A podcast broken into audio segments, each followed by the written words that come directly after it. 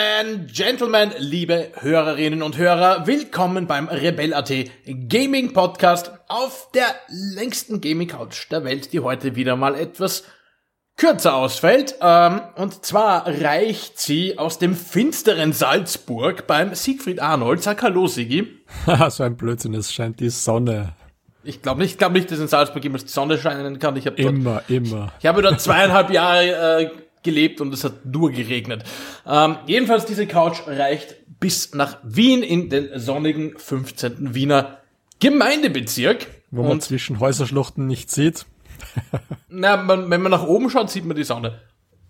Ähm, und wir sprechen heute über ein Thema, das uns allen sehr bekannt ist, und zwar Vaporware und Hype Games. Spiele, die im Vorfeld unfassbare Mengen an Aufmerksamkeit bekommen haben und auf die Fans teilweise jahrelang gehofft und, und hingefiebert haben und die dann rausgekommen sind, äh, sind und dann beim Release, sagen wir mal, nicht immer so überzeugt haben, falls sie denn erschienen sind. Da haben wir ähm, ja einige Beispiele parat, aber vielleicht sollten wir zuerst eine ganz, ganz kurze ähm, Begriffsklärung machen, nämlich ähm, was ist denn Vaporware, fragen wir die Sigipedia. ja, also wir haben das Ganze jetzt irgendwie Hypes, Pre-Release-Hypes und Vaporware getauft, das Thema heute. Ähm, grundlegend Vaporware ist ähm, ja, Nebelware quasi. Das sind Produkte oder in dem Fall Software und insbesondere Spiele, die angekündigt werden und dann nicht erscheinen.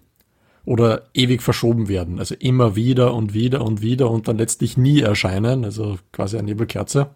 Und ähm, Hypes kennen wir alle, das sind einfach Produkte, die bereits vor Veröffentlichung, bevor sie im Handel sind, halt einfach ein, ein, einen gewissen Kult um sich entwickeln und in den Himmel gelobt werden, aber eigentlich keiner genau weiß, was die Produkte eigentlich tun. Das findet sich meistens in Kombination, dass eben sehr, sehr stark erwartete Produkte zu Vaporware werden, weil die Anforderungen der Erwartungen immer weiter steigen ähm, und letztlich immer wieder Features ergänzt werden müssen, um dann diesen Anforderungen gerecht zu werden, damit eben daraus kein Rohrkrepierer wird. Oder um die, ähm, um die Verwirrung komplett zu machen, ähm, dieses Spiel, auf das sich alle gefreut haben, erscheint dann, ähm, macht aber irgendwie nicht das, was ursprünglich angekündigt wurde.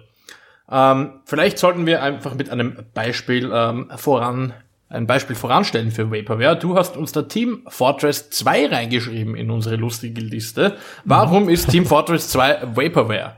Uh, es ist eine komplizierte Geschichte, gleich zum Anfang. Team Fortress 2 wurde irgendwann einmal, was nicht, 1998, glaube ich, sowas angekündigt, also nachdem Half-Life rausgekommen ist, nachdem ähm, Team Fortress als Mod für Quake populär war und da wollte man einfach auf Basis von der Gold Source bzw. Half-Life Engine ein Spiel machen. Das Konzept war sehr revolutionär, seiner Zeit weit voraus. Es hätte wahrscheinlich eher so ein Armed Assault, Team Fortress, äh, Counter-Strike-Mix werden sollen. Ähm, also so Geschichten, der Proximity-Based Voice Chat war vorgesehen, wo auch die Spielfiguren, die Gesichter animiert worden wären, wenn man spricht. Sachen, die technologisch damals aufgrund der Internetbandbreite kaum realisierbar waren. Äh, die Grafik, die Screenshots, die man gesehen hat, ähm, das war alles unter Anführungszeichen sehr realistisch im Vergleich zu der Grafik, die damals so Standard war.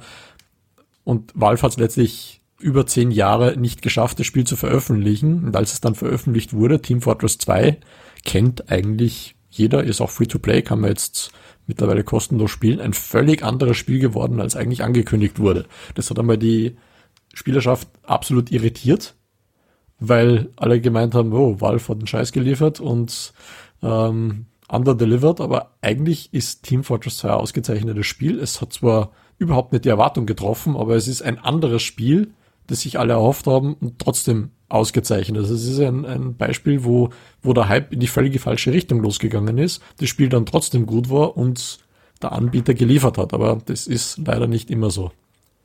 Ähm, ja, würde ich vorschlagen, ähm, also Team Fortress 2, wie du schon gesagt hast, ist an sich ein exzellentes Spiel, aber es ist halt einfach nicht das Spiel, das ursprünglich angekündigt wurde. Ähm, das kann man zu einem gewissen Maße auch über ein anderes Beispiel sagen, nämlich Duke Nukem Forever. Ähm, jetzt muss man dazu sagen, Duke Nukem 3D, der Vorgänger von diesem Ding, ist doch schon recht alt. Ich weiß nicht, das, das rauskam 1999 oder so. Ähm, aus dem Hause von 3D Realms. Und ähm, Gerüchte über den äh, Nachfolger gab es schon recht lange. Und ähm, die haben sich hingezogen und hingezogen und hingezogen, sind nie offiziell bestätigt worden. Und 2007 auf der E3 ist das Spiel dann tatsächlich angekündigt worden.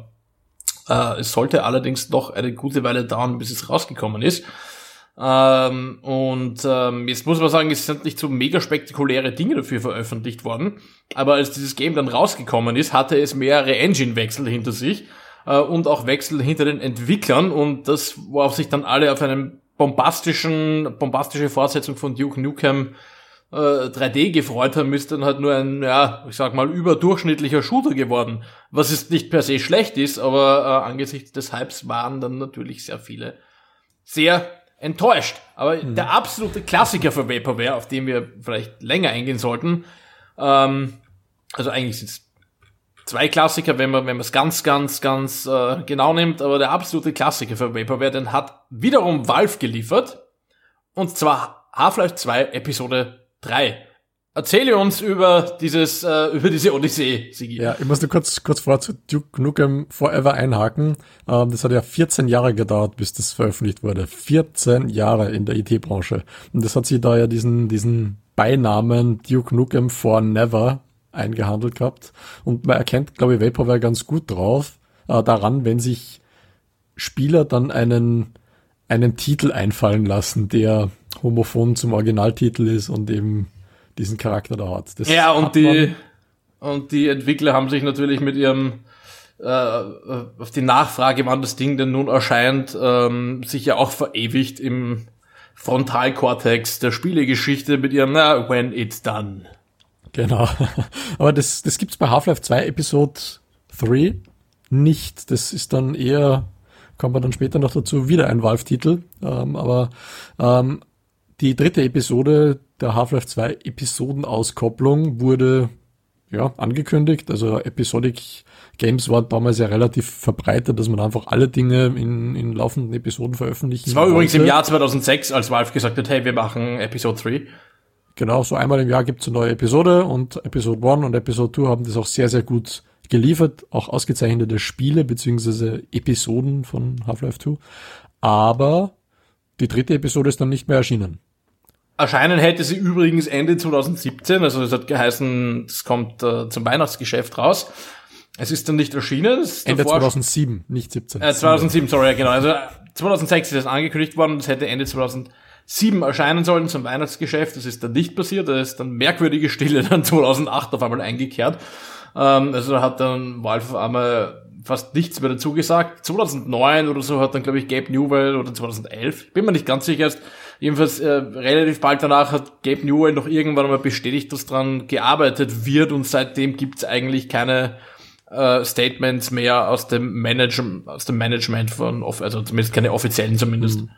Ja, was in dem Kontext interessant ist, man hat zwar dem Titel keine ähm, keinen Scherznamen verpasst, aber die ganze Story, die sich da im Valve rundherum dreht, ist, dass Valve einfach nicht bis drei zählen kann. Es gibt Left 4 Dead 1 und 2, es gibt Portal 1 und 2, es gibt Team Fortress 2, es gibt Half-Life 2, es gibt Half-Life 2 Episode 2, aber es gibt nichts mit dem 3, also wirklich gar nichts. Es gibt ja, Dota was 2, uns ja, also was alles. Uns, was uns ja gleich zu einem, zu einem Sonderfall führen ähm, sollte, nämlich Half-Life 3. Also das war ja dann eigentlich die logische Folge von der Erwartung, dass irgendwann einmal Half-Life äh, 2 Episode 3 rauskommt, dass sich dann einmal irgendwann die Leute gedacht haben, hm, vielleicht erscheint das nicht, weil Valve ja ein komplettes Half-Life 3, einen, einen, einen, einen großen neuen Teil ähm, zusammenbaut. Und es gibt ja diesen, äh, diesen Running Gag, der immer wieder, wenn Half-Life in irgendeiner Form erwähnt wird oder irgendwelche komischen Zahlenspiele passieren, Half-Life 3 confirmed auftaucht als Kommentar. Ähm, man muss allerdings tatsächlich Valve zugute halten, sie haben dieses Spiel nie offiziell angekündigt. Also Valve hat nie gesagt, wir machen ein Half-Life 3. Sie haben ein Episode 3 angekündigt und nicht geliefert. Ähm, aber ja, äh, ob das jemals rauskommt, so ein Spiel, das bleibt einfach abzuwarten. Es gab ja zuletzt, ähm, als Valve angefangen hat, VR-Brillen zu machen, mal wieder Hoffnungen drauf, dass da vielleicht ein Half-Life-Titel rauskommt dafür. Ja, aber ja. Das ist ein gutes Stichwort. Also ich glaube, wenn Valve an Half-Life 3 tatsächlich arbeitet oder gearbeitet hat, muss es irgendwas Revolutionäres sein. Und das muss irgendwas sein, was den Spielern quasi die Schuhe auszieht. Drum waren im VR-Brillen, wie du sagst, da im, im Gespräch. Half-Life 2 war ganz groß durch die Physik. Das erste Half-Life war durch die ähm, immersive Story und ähm, ja, eben das, das, das lebendige Spiel revolutionär damals. Und wenn man jetzt nicht ein Spiel macht, das eine revolutionäre Technologie hat, wie Valve das immer wieder gern tut, wenn man jetzt auch Portal zum Beispiel nimmt oder eben ähm, Left 4 Dead, dann ist das Spiel einfach nur eins unter vielen und man kann es vergessen. Das ist, glaube ich, einer der großen Herausforderungen, wenn man jetzt eine Pseudo-Vaporware hat, wo die Spieler glauben, sie wird veröffentlicht oder auch wenn man Vaporware an sich hat, dass man eben dann ähm, implizit, auch wenn man selbst nichts verspricht, eine Art Overpromise, Under-Deliver-Situation erzeugt, wo man dann, egal was man tut, nicht die Erwartungen erfüllen kann und das Spiel floppen wird. Also du meinst, sie warten, dass, also wenn es rauskommt, dann muss das wieder irgendein Technologiesprung sein, wo sie einfach was total Neues präsentieren können und nicht einfach nur einen sehr guten Story-Shooter. Genau, aber das ist das Problem, das dann de facto jeder hat. Also du musst, wenn du diese Erwartungshaltung hast, in irgendeiner Form deine Nutzer befriedigen oder du musst so groß sein, dass es scheißegal ist. Also wenn du zum Beispiel Apex Legends anschaust, ist jetzt auch eher, ja, mehr schlecht als recht mittlerweile sich spielt. Und dann hat schon wieder vergessen, wie der heißt, irgendein so Loot-Shooter gegeben. Was war das? Ähm, Anthem, genau, das ist ja Hype McHypeface gewesen und nach zwei Monaten in der Versenkung verschwunden.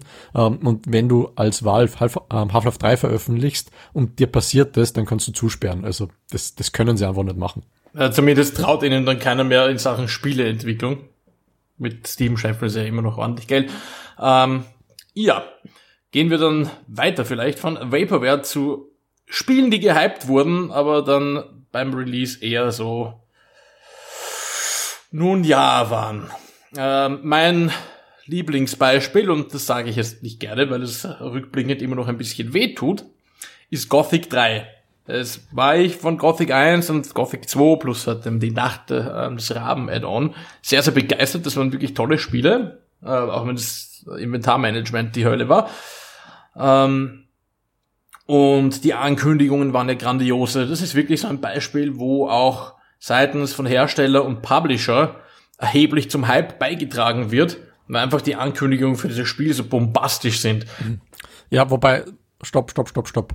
Ähm, du gibst da nicht, nicht Entwickler und Publisher gleichermaßen die Schuld. Das ist, das ist einfach Ich gebe sie nicht gleich, nicht ich, ich, ich gebe ich geb nicht beiden gleichermaßen die Schuld, aber es es haben durchaus beide ihren Teil zum Hype beigetragen. Ja, aber mehr, mehr Joe Wood als Piranha Bytes. Joe Wood hatte kein Geld mehr, die waren insolvent. Dazu, dazu kommen wir noch, dazu kommen wir noch zu sprechen. Aber so grundsätzlich diese Sachen, ja, na, wir gehen jetzt von dieser relativ kleinen Insel Korinis, wo die ersten beiden Teile gespielt haben, auf den Kontinent und das Ganze wird dann irgendwann, ich weiß nicht, fünfmal größer oder so als, als die Insel, äh, wenn es, wenn nicht noch mehr. Äh, das kam schon auch von, von Piranha Bytes selbst. Also das, das braucht man schon nicht verschweigen. Und ähm, ja, also es hat eben geheißen, ja, na, es wird wieder, es wird wieder so viele Fraktionen geben und es wird diese riesige Welt geben. Man kann quasi alles tun und äh, grafisch viel besser und so weiter. Ja. Ähm, und dann hat sich allerdings in der Entwicklung dieses Spieles ein Problem ergeben, nämlich es wurde ein Release-Datum angekündigt, das war damals der Oktober 2006 und die Entwicklung, in der Entwicklung hat das nicht ganz so funktioniert. Also dieser Piranha Bytes hat einfach, hätte einfach länger gebraucht für dieses Spiel. Und so haben sie dann zumindest im Nachhinein gesagt, äh, Joe Wood hat sie trotzdem gezwungen, dass dieses Spiel erscheinen muss. Und das, obwohl schon davor klar war, dass das nicht gut ausgehen wird. Denn Joe Wood hat eine Goldmaster Edition, also die, die ursprünglich hätte ins Presswerk gehen sollen, um dann in den Handel zu kommen, an Medien ausgeliefert, zwecks Tests. Und das Feedback von vielen Medien war, wir geben diesem Ding keine, keine Wertung, weil es ist einfach eine unfassbare Bughölle. Man kann dieses Spiel nicht spielen und ja, dementsprechend kann man sich da auch kein Urteil darüber bilden. Ja, es gab dann teilweise Klagsdrohungen von Joe und so gegen Medien, die das, die eben da sehr negativ über diese Affäre berichtet haben. Äh, Jedenfalls wurde diese Goldmaster-Version zurückgezogen und eine überarbeitete Version angekündigt, ohne das Release-Datum zu verschieben. Ah, du sprichst immer wieder groß von Goldmaster. Vielleicht wissen einige Zuhörer überhaupt nicht, was das bedeutet. Früher war es so, ähm, dass man quasi einen ähm, das stammt aus der Schallplattenbranche, einen, einen Rohling quasi einer Schallplatte bzw. CD, das ist das Goldmaster, äh, erzeugt hat und auf Basis dessen wurden dann die weiteren Schallplatten bzw. CDs gepresst und angefertigt. Ähm, heutzutage ist es so, wenn man eine Presseversion ausliefert und man kommt einen Tag drauf, am Tag später drauf, dass es da einen Bug gibt, dann fixt man den halt. Nur das ging damals nicht. Das heißt, da wurde den Redaktionen das Datenmaterial bereitgestellt und dort nachträglich zu patchen beziehungsweise kurzfristig zu fixen war einfach nicht drin. Und das, haben, das heißt, die haben alle diese quasi Scheißversion gehabt und denen war klar, wenn das die fürs Presswerk ist, dann könnt ihr euch beerdigen. Ja, es war halt das Jahr 2006, da war jetzt, äh, da war jetzt das, das Ausspielen von, von Patches über das Internet noch nicht ganz so etabliert. Ähm, jedenfalls, es hat geheißen, ja, na, diese Version wird überarbeitet und ähm, der Produzent Michael Peck von Joe Wood hat trotzdem versprochen, obwohl man das, den Release nicht verschoben hat, dass im Oktober 2006 ein herausragendes und stabiles Game erscheinen wird. Ähm, die Release-Version im Oktober 2006 war tatsächlich auch äh, weniger verpackt als die Goldmaster-Version, aber immer noch so kaputt, ähm, dass unter anderem es vorkommen konnte, dass man bestimmte Quests, die für den Fortschritt der Handlung äh, essentiell waren, nicht abschließen konnte und dann im Wesentlichen seinen Speicherstand wegwerfen musste, weil das auch mit einem Patch nicht mehr zu beheben war. Ähm, ja, dazu kamen dann auch noch so andere Mängel, wie die Welt war zwar sehr groß, aber auch ausgesprochen leer, sehr viel Gelaufe, die, die Dings, die KI von den Begleitern war einfach unter aller Sau, das Kampfsystem war nicht besonders äh, durchdacht, etc. pp. Äh, plus halt Crashes und so weiter. Und ja, die Geschichte von diesem Spiel ist auch ein, eine Geschichte ein bisschen vom Niedergang von Joe Wood dann. Es gab dann fünf weitere Patches. Damit wurde zumindest das Spiel auf eine solide technische Basis gebracht über ein Zeitraum von, ich glaube, anderthalb Jahren oder so. Ähm, und danach hat man es in die Hände der Community übergeben, also das Spiel einfach so weit geöffnet, dass die Community eigene Inhalte machen äh, kann. Und tatsächlich ist dann im Verlauf von weiteren Jahren ähm, ein solides Open-World-Rollenspiel draus geworden, aber halt, ja, halt äh, erst durch die Arbeit der Fans und nicht, nicht durch das, was, was Publisher und Entwickler da getan haben. Äh, die Ereignisse haben dann weiterführend dazu ähm, äh, die Trennung von Piranha Bytes und Joe Wood initiiert. Ähm, und während es die Piranha Bytes heute noch gibt, die haben ja dann äh, unter anderem zuletzt Elex rausgebracht, ist Joe Wood dann fünf Jahre später nach schon zuvor erheblichen Finanzproblemen endgültig in die Pleite geschlittert. Mhm. Äh, wobei man da eben ergänzen muss, es ähm, wurde natürlich seitens der Entwickler, also Piranha Bytes damals angekündigt, ähm, große Geschichte, große Welt, riesige Welt.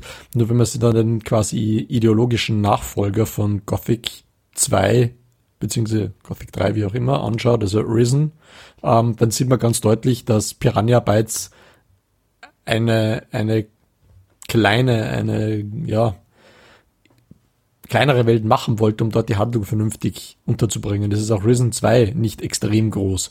Ähm, es ist einfach sicher auf, auf beiden Seiten da eine Fehlentscheidung getroffen worden. Man wollte einfach etwas bauen, was nicht sinnvoll möglich war, weder mit der Engine noch mit dem Know-how und ähm, die ganze Entscheidung Gothic 3 so zu machen, war ein Fehler. Ja, ich meine, es wäre schon sinnvoll möglich gewesen. Die Community zeigte, dass du auch diese große Welt, die sie da hatten, prinzipiell mit, mit Inhalten füllen kannst. Aber wenn du wenn du einfach sagst, nein, wir bleiben jetzt auf diesem Release-Datum picken, wo in den Monaten vorher schon klar war, dass das nie und nimmer fährt, also ein Spiel auf dem Level wird, das man versprochen hat, dann ist man halt einfach selber schuld, wenn man jetzt gesagt hätte, okay, wir hängen da noch ein halbes Jahr an die Entwicklung dran, hätte das ja funktionieren können, aber ja, mhm. Joe Wood finanziell wirklich in einem Dauerengpass und schon davor bekannt dafür, dass sie sehr, sehr, sehr aggressiv äh, Re, ähm, ja, Release-Zeitpunkte durchgedrückt haben und dementsprechend mhm. verpackte Spiele rausgekommen sind, ist halt wieder ein eigenes Thema. Ja. Ähm, Apropos große Welt, weil wir gerade dabei waren. Ähm, mhm. ich glaube, ich weiß, was jetzt kommt. Thema wechseln, ja. ähm, soll ich mit dem, dem Community-Titel anfangen oder dem offiziellen Titel? Das überlasse ich absolut deiner eigenen okay. Entscheidung. Ähm, ja, sprechen wir über One Man's Lie, aka No Man's Sky. Das wurde auch angekündigt, wie ja, wie als, also wie, naja, wie das Wunder äh, vor dem Herrn, ähm, es riesige prozedural generierte Spielwelt, wo mein ganzes Universum beziehungsweise eine Galaxie erforschen kann. Ähm, es gab einen extremen Hype, ähm, alles prozedural generiert, alles erforschbar. Ich, me ich meine ja, dass dieses super. Spiel deine persönliche Vorbestellersünde ist. Ähm, das ist meine persönliche Vorbestellersünde, ja. Fool Me Once, genau. Ähm, das Spiel wurde ursprünglich irgendwann, glaube ich, 2016 Juni wurde das, glaube ich, angekündigt.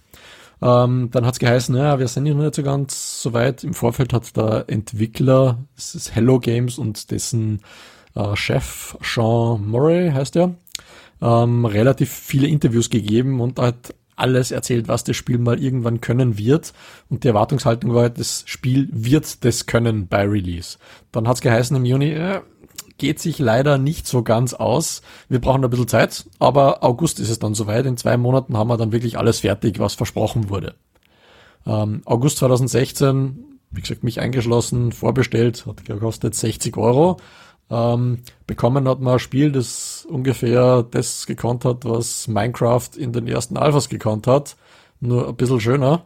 Und das war's im Prinzip. Also 95 Prozent der Dinge, die versprochen wurden, waren einfach nicht da. Also von fehlendem Multiplayer über Features wie Basenbau, unterschiedliche Raumschiffe. Es, es gab einfach gar nichts. Wobei ich glaube, Basenbau ist, ist gar nicht versprochen worden, aber äh, jetzt muss man natürlich ein bisschen sagen, es war jetzt nicht ein, ein komplett schlechtes Spiel. Also es war schon relativ cool am Anfang ähm, mit dem Raumschiff herumfliegen zu können und immer neue Planeten ansehen zu können mit prozedural generierten Tieren und Pflanzen. Du hast immer was Neues gesehen. Das war schon alles relativ geil.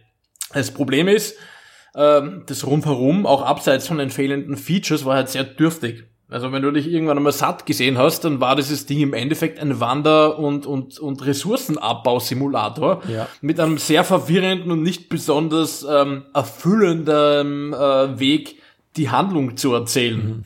In, man muss das halt dem Kontext sehen, dass das Spiel auch von Sony extrem promotet wurde für die PS4 als der Titel schlechthin und die wollten, wie gesagt, eben 60 Euro dafür haben. Und das Spiel, das rausgekommen ist, da, da hat jeder 20 Euro Early Access Titel zu der Zeit mehr gehabt. Also es ist einfach, wenn sie dafür 20 Euro verlangt hätten, wäre das absolut okay gewesen. Aber bis zuletzt darauf zu pochen, ähm, das Spiel ist dann Feature Complete, wenn es rauskommt, mit all dem, was wir davor alles versprochen haben das war einfach eine glatte Lüge, was eben letztlich zu diesem No Man, uh, One Man's Lie Titel geführt hat.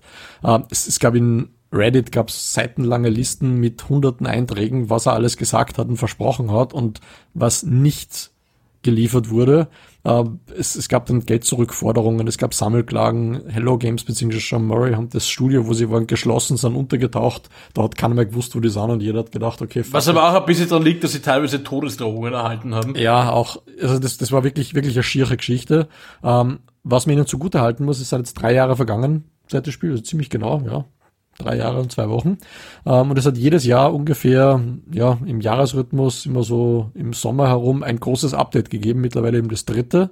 Ähm, und zum aktuellen Zeitpunkt würde ich sagen, dass so ziemlich die Features drinnen sind, wahrscheinlich sogar schon mehr als ursprünglich ver ja, versprochen wurde. Also wir werden das in einem separaten Podcast nochmal genauer beleuchten, ob wir jetzt der Meinung sind, dass das Spiel sein Geld wert ist und man spielen kann oder nicht, aber zumindest ähm, ist so der Grundtenor aus der Presse, den man so hört, sie haben nachgelegt und es, es ist jetzt okay. Ja, es fällt damit vielleicht auch ein bisschen unter Bananaware, also kommt eher unfertig raus, reift dann beim Kunden nach.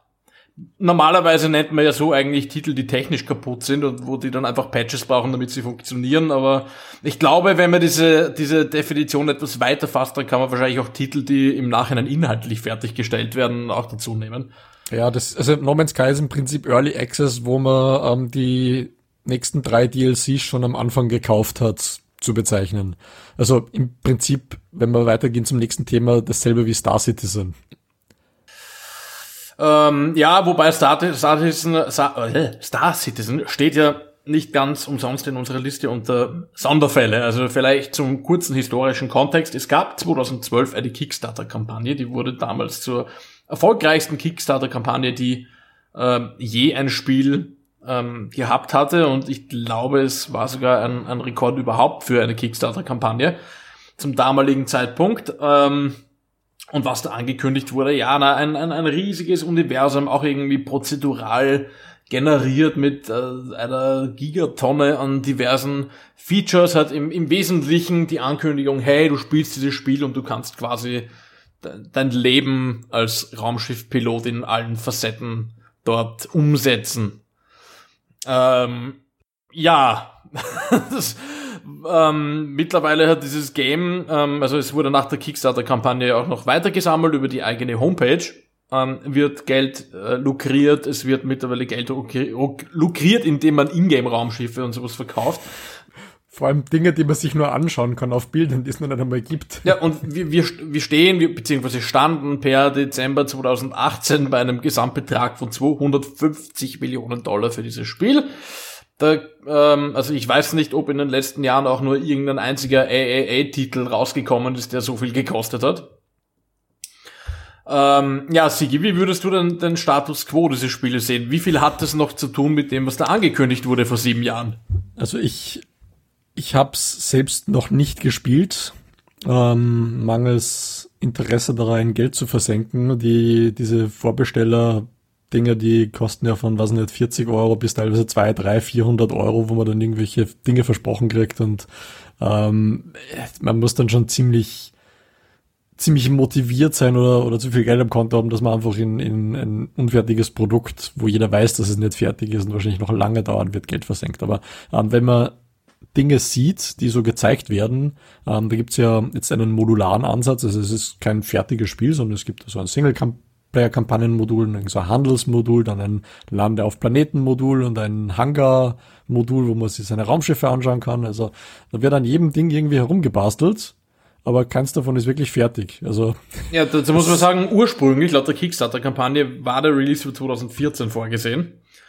Äh, wir halten es im Jahr 2019, im letzten Dezember hieß es dann, glaube ich, 2020 kommt's raus, aber angesichts dessen, dass ähm, statt dass man jetzt irgendwie Dinge mal abschließt, die man ursprünglich ähm, versprochen hat, ähm, läuft es eher so im eh schon bekannten Chris Roberts-Style.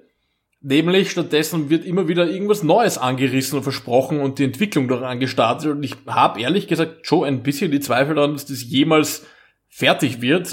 Ich halte es durchaus für möglich, dass das irgendwann einmal im Desaster endet.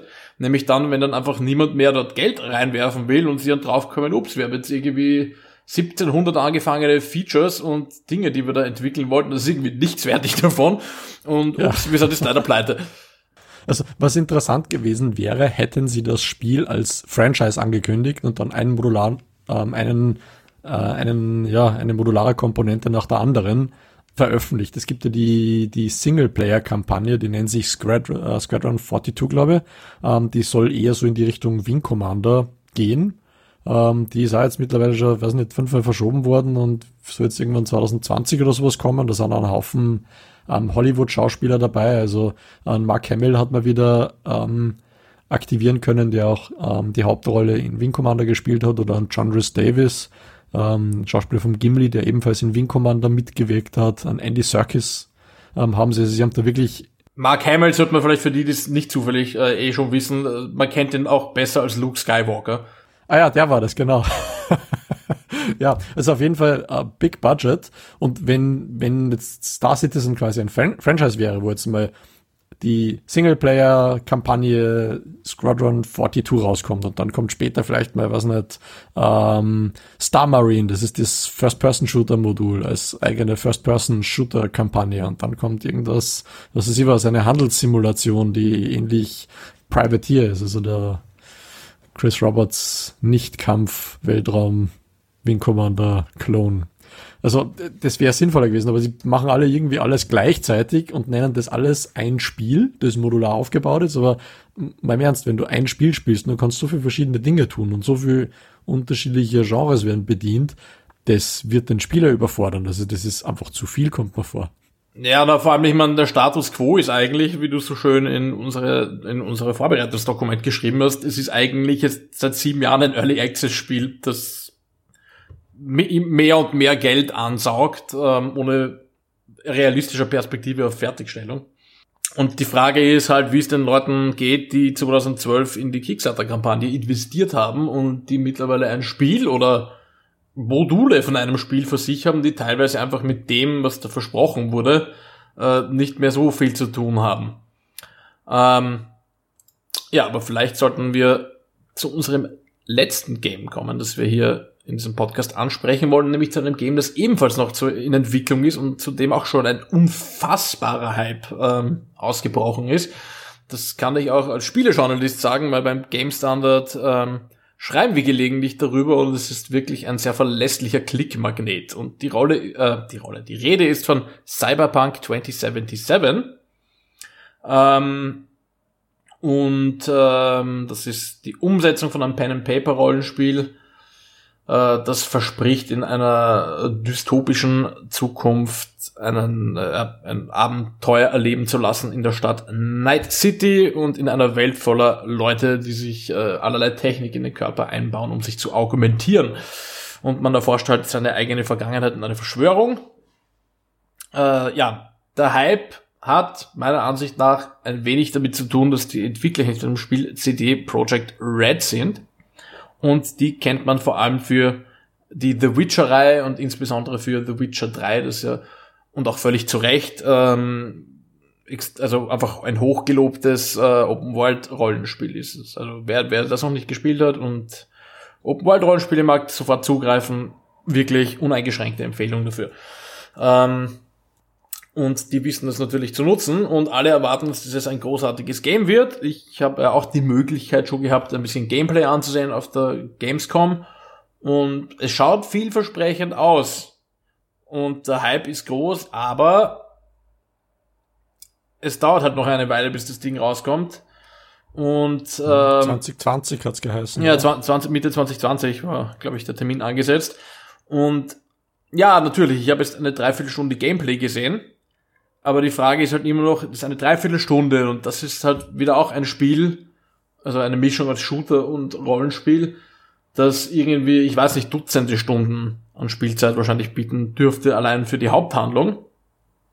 Und dementsprechend ist 45 Minuten ist kein ganz großes Sample.